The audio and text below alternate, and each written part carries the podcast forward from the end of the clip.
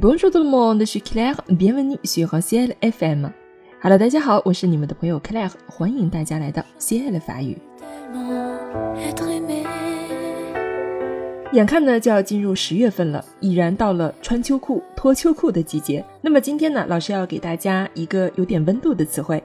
这个词汇啊，是所有法语初学者们应该都认识的，就是 show。它呢是一个形容词啊，所以它可以是 showed 啊，阴性 show。这个词呢，在简明法语教程以及你好法语两本大家非常热衷的法语教材当中啊，show 这个词恰巧都出现在了教材中的第十八课。说到季节呢，我们都会用这个词来表示夏天的炎热。比如简明法语教程中的课文里提到，on est il fait chaud，在夏天呢，天气是炎热的。而你好法语中的课文里呢，show 这个词并没有用来修饰季节的炎热。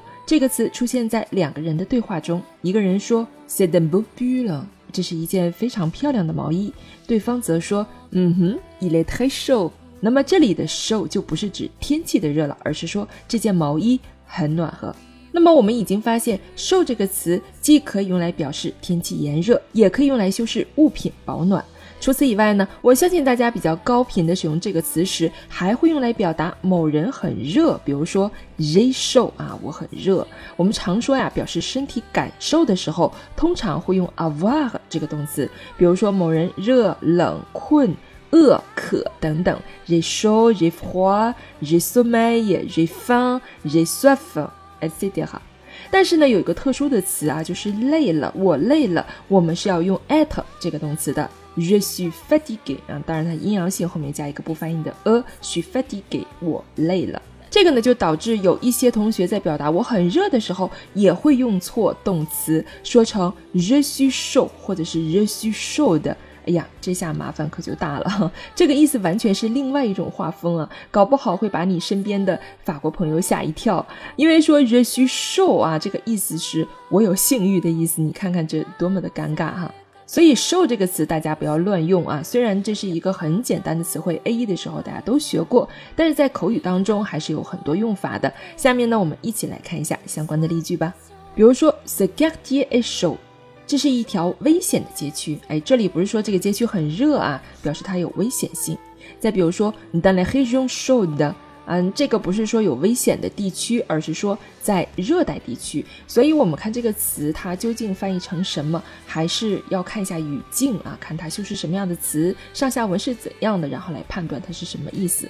好，再比如说，ce travail est chaud，现在这个工作呀很棘手。